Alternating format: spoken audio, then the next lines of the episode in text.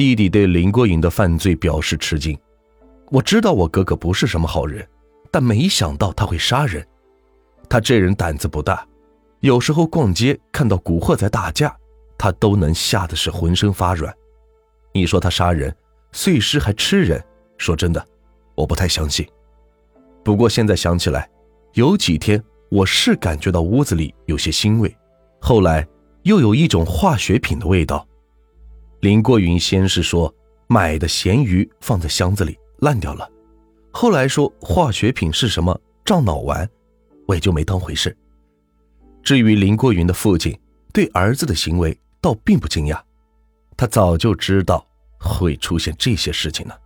林过云心里有问题，从小就不正常。警察紧接着问：“你为什么这么说？”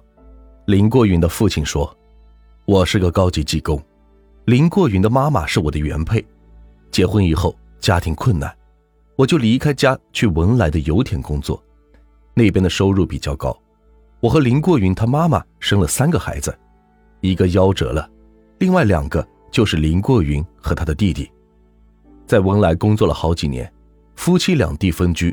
我当时是壮年，忍不住生理需求，就又找了一个女人。香港是七十年代才废除华人纳妾的，之前并不违法。我和这个女人同居。又生了几个孩子，林过云长大以后对这个文莱女人非常仇恨。一次，我听他自言自语，说是这个荡妇抢走了他的爸爸。为此，我打过林过云几次。多年后，这个女人生病去世了，我和林过云他妈妈婚姻又名存实亡，就又找了一个女人。林过云同样仇视这个后母。警方问。这和林过云的犯罪有什么关系？林过云的父亲回答：“我还没有说正题呢。这样，林过云就有好几个弟妹。上小学的时候，他的后母就发现林过云似乎不太正常，对女人隐私部位是特别的感兴趣。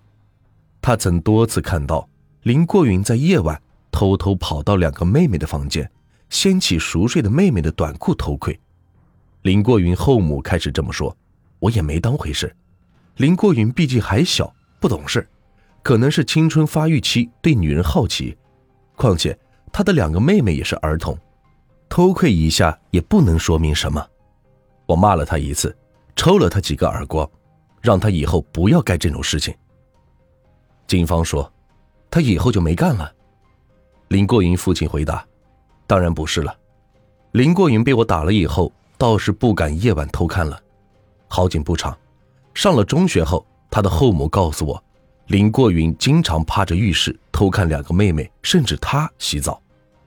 我开始不信，后来有一次我亲自看见了，当时我是非常的气愤，将林过云是暴打了一顿，把他的头往墙上撞了十多次，他当场是昏了过去。警方又问，他后来改了吗？林过云的父亲回答，当然没有。他是不敢骚扰后母和妹妹了，但这种心理没改变。有一次，他妹妹的猫跑到林过云的房间，被箱子压住了。妹妹和弟弟把林过云的箱子翻过来，发现箱子下压着无数欧美女人的色情海报，全部都是赤裸裸拍摄阴部的。当时林过云才十七岁，我觉得少年好色也不能好到这种地步，开始觉得他有病。带他去看过心理医生，结果十八岁林过云就持刀劫持了一个女孩，被关入精神病院三个月。当时我就知道，狗改不了吃屎，他迟早还是会做这种事的。警方又问，他这一次作案你知不知道？林过云的父亲回答：“天地良心，我真的完全不知道。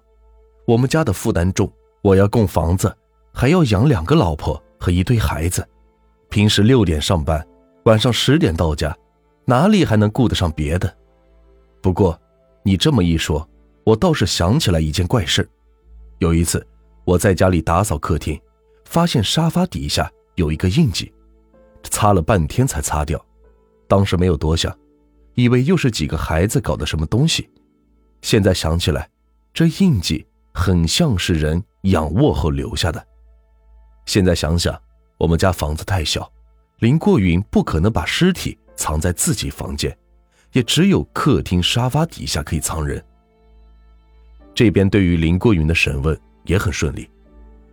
林过云坦然地交代了作案过程，和父亲、弟弟说的差不多。林过云从小过得很不好，他的母亲和父亲感情早已破裂，好色的父亲先后在外面找了两个女人同居，生了一堆的弟弟妹妹。不喜欢林过云的母亲，父亲也连带着不喜欢林过云。父亲从小对他态度很差，好就骂，不好就打。至少童年时期，林过云如过街老鼠一样。长大一点以后，父亲带着两个老婆搬回香港居住，于是家庭生活更乱。几个同父异母的兄妹都挤在一起，还有年龄比父亲小十多岁的后母。林过云开始仇恨后母，认为这两个女人靠着淫荡勾引了父亲，导致了他童年的不幸。话虽如此。林过云却没有胆量报复后母，甚至在后母面前唯唯诺诺，非常老实。进入青春发育期以后，林过云开始感觉自己和普通男孩不太相同，他有一种变态的性心理，对女性的隐私部位特别感兴趣。这种并不是普通男人的好色，而演变为一种变态的嗜好。林过云对女人的相貌、身材。甚至单纯的裸体并没有太多兴趣。后来案件表明，林过云拍照和录像时多将女性的脸部，至少是眼睛遮盖住，也很少拍摄面部。为此，他曾经夜晚混入妹妹的房间，掀开两个妹妹的内裤去偷窥，为此被父亲是抽了耳光。更大了以后，林过云开始对成熟女人感兴趣，多次偷窥过后母洗浴。为此，他被父亲痛揍一顿，当场被打晕过去。痛打改变不了林过云的心理，他的变态嗜好也越来越厉害，购买了大量的色情杂志，又终于演变为持刀劫持少女，被警察逮捕。林过云感兴趣的并不是女人，他犯案时已经二十七岁，却没有谈过女友，甚至是没有嫖过妓。当时劫持少女后，他也只是摸了几下，并没有实施强奸或者猥亵。后来案件中，他完全有机会将受害女性强奸，但林过云并没有这么做。其他出租车司机曾经组团去泰国嫖妓，也喊他一起去，林过云是婉然拒绝。说白了，林过云就是一个变态。至于为什么杀人，林过云认为。是偶然事件触发的。一九八二年二月三日凌晨四时，醉酒的二十七岁舞女陈凤兰上了林过云的出租车。上车以后，陈凤兰说自己住在观塘，就昏昏睡去。林过云开车将她拉到观塘以后，陈凤兰是酒醉不醒。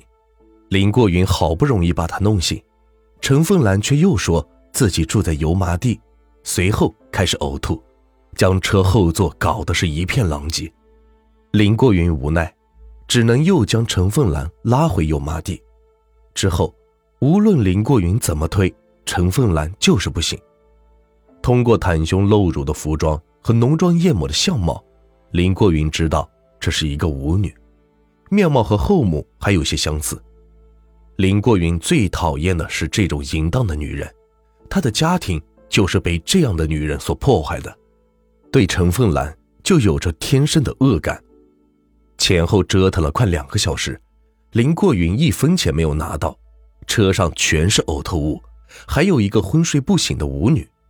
自然，林过云可以将陈凤兰送到警察局或者丢在路边，他却没有这么做。狂怒激发了林过云心中变态的心理，将这个淫荡垃圾的女人杀了。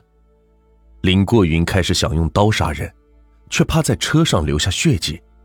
林过云只是晚班司机，白天车子还要交给别人，留下的大量血迹无法解释。于是林过云找来一根电线，将陈凤兰活活勒死。